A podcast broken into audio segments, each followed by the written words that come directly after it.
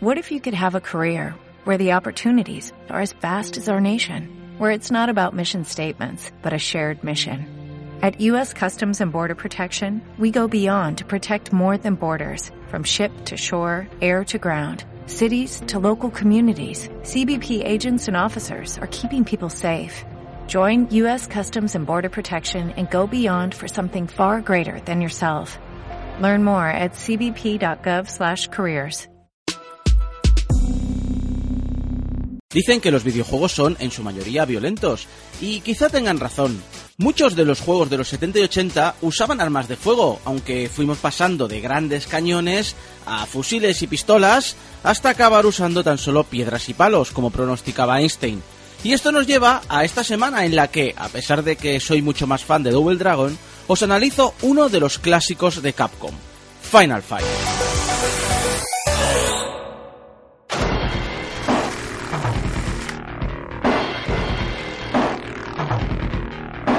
Comenzó siendo una secuela del primer Street Fighter, pero la popularidad de Double Dragon le hizo cambiar de género y convertirse en un yo contra el barrio. Compartiendo gran parte del equipo de programación con su sodicho Street Fighter, presenta sprites de gran tamaño, un estilo de lucha variado y una banda sonora compuesta por siete músicos. Aunque si algo destacaba era el todopoderoso Hagar, el alcalde que todos soñamos tener en nuestra ciudad, y su espectacular Pile Driver, o Comeculos, como le llamamos todos por aquí. Toma, toma, come culos. Y toma otro. Toma, toma, toma. Esta estética tan norteamericana, con esa nueva, yo digo, Metro City llena de punkis, esa resolución de crisis a través de mamporrear a todo el mundo, esos enemigos con nombres sacados de artistas, bandas y álbumes de música rock, ese homenaje a André el Gigante, le daba una grandísima personalidad al juego. Si le sumamos unos sprites enormes, gran cantidad de enemigos en pantalla y la posibilidad de partir la pana dobles, era casi imposible que Final Fight no se convirtiera en un gran éxito de las recreativas. Además, fue el inventor de la fase de bonus más recordada gracias a su posterior reaparición en Street Fighter 2, la de reventar el coche a puñetazos. Mientras que en Japón no sufrió ningún recorte, en su lanzamiento para Occidente se cambiaron algunas cosas. Jessica no aparece en ropa interior, sino vestida, por ejemplo, aunque la decisión más estúpida fue especificar que tanto Roxy como Poison son transexuales. Porque, claro, la transfobia debe ser más aceptable que el machismo, digo yo. No sé. Pero polémicas aparte, el juego es redondo en todos sus aspectos. Además, los tres personajes tienen un estilo de lucha completamente diferente, por lo que si acabas dominándolo, siempre puedes volver a intentarlo con alguno de sus compañeros.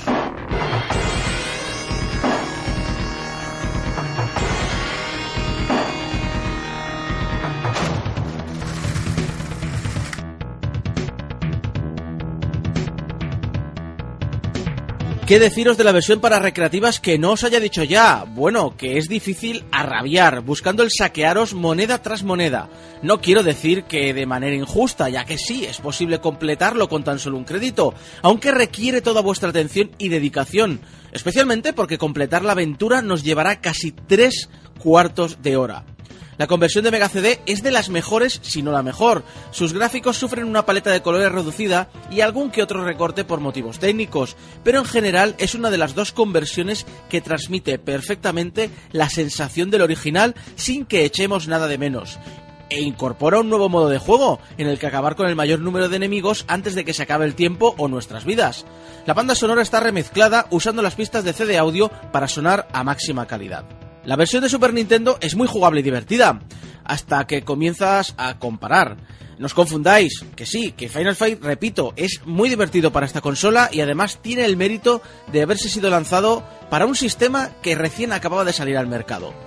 Es al buscar las diferencias cuando echamos de menos todo lo que perdemos. Transiciones entre pantallas, un personaje jugable, la opción de dos jugadores, una fase menos, la fuente del marcador a mí me parece del sistema operativo de, de, la consola en sí, es decir, quedan lejos de la personalidad del resto de versiones. No sé, hubieron prisas, había desconocimiento del hardware, no lo sé, la verdad es que no lo sé. Pero cuando se lanzó Final Fight Guy dos años después, Capcom no arregló prácticamente nada, más allá de sustituir a Cody por Guy. Se lanzó además de forma muy limitada en los Estados Unidos. Por la poca información que he podido encontrar, deduzco que no se lanzó en Europa y mucho menos en España. En cualquier caso, ambas versiones, cuando se adaptaron a Occidente, sufrieron la censura típica de Nintendo.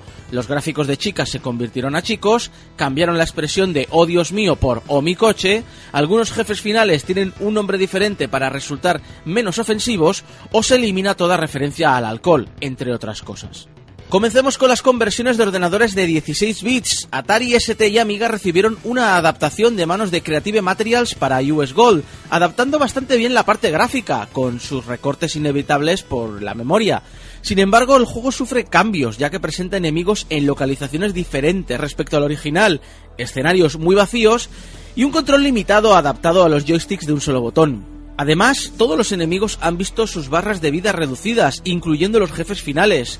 Entre ellas se diferencian en que ST tiene un scroll más brusco y un loop musical que se repite incesantemente y que Amiga tiene un scroll suave pero solo efectos de sonido. En el lado positivo, tiene todas las fases de la recreativa, aunque no todas sus áreas y tampoco sus enemigos. Presenta los tres personajes principales y pueden jugar dos personas simultáneamente. Pero la mejor de las versiones es la de X68000, la cual obviamente no salió de Japón. La conversión es extremadamente fiel y como bonus tiene dos bandas sonoras incluidas, una usando el chip de sonido del ordenador y otra en formato MIDI. Acabamos con las conversiones de ordenadores de 8 bits, también de manos de Creative Materials y US Gold. Y son eh, peculiares. ZX y CPC tienen un mérito enorme al intentar adaptar tal cual la recreativa, más fielmente incluso que las versiones de 16 bits. Podemos elegir entre los tres luchadores y presenta gráficos muy grandes para lo que era habitual en dichos sistemas. Jugablemente hablando, ambos son muy, muy toscos, aunque gráficamente CPC da el pego. Sí, ZX tiene sprites enormes, pero absolutamente monocromos y que se confunden con el fondo. Lo cierto es que tenía muchas esperanzas en ambas conversiones, especialmente porque ya habíamos visto adaptar bien otro monstruo de Capcom, UN Squadron, pero este no es el caso de Final Fight. Acabamos con la conversión de Commodore 64.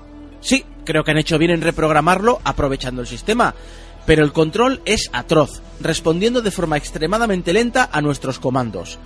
Al menos se puede jugar a dobles, aunque eso no sé si sirve para redimirlo.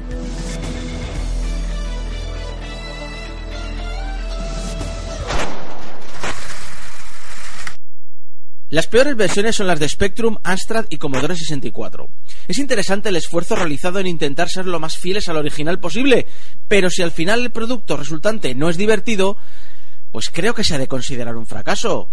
Y estas versiones no son divertidas, así que...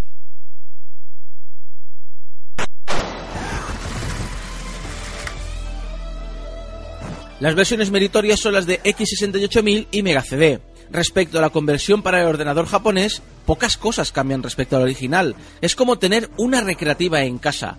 Por otro lado, toda la adaptación que sufre el juego para poder correr en Mega Drive es muy meritoria. Allá donde el hardware del arcade saca músculo en potencia y colorido, la consola de Sega lo suple con efectos gráficos y una selección de color muy acertados.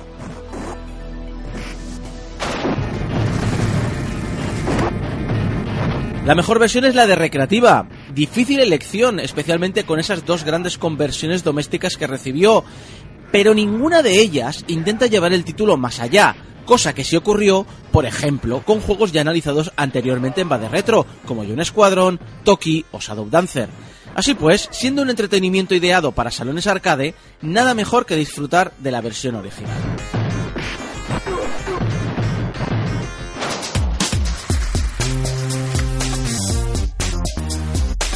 Final Fight es un monstruo de los yo contra el barrio.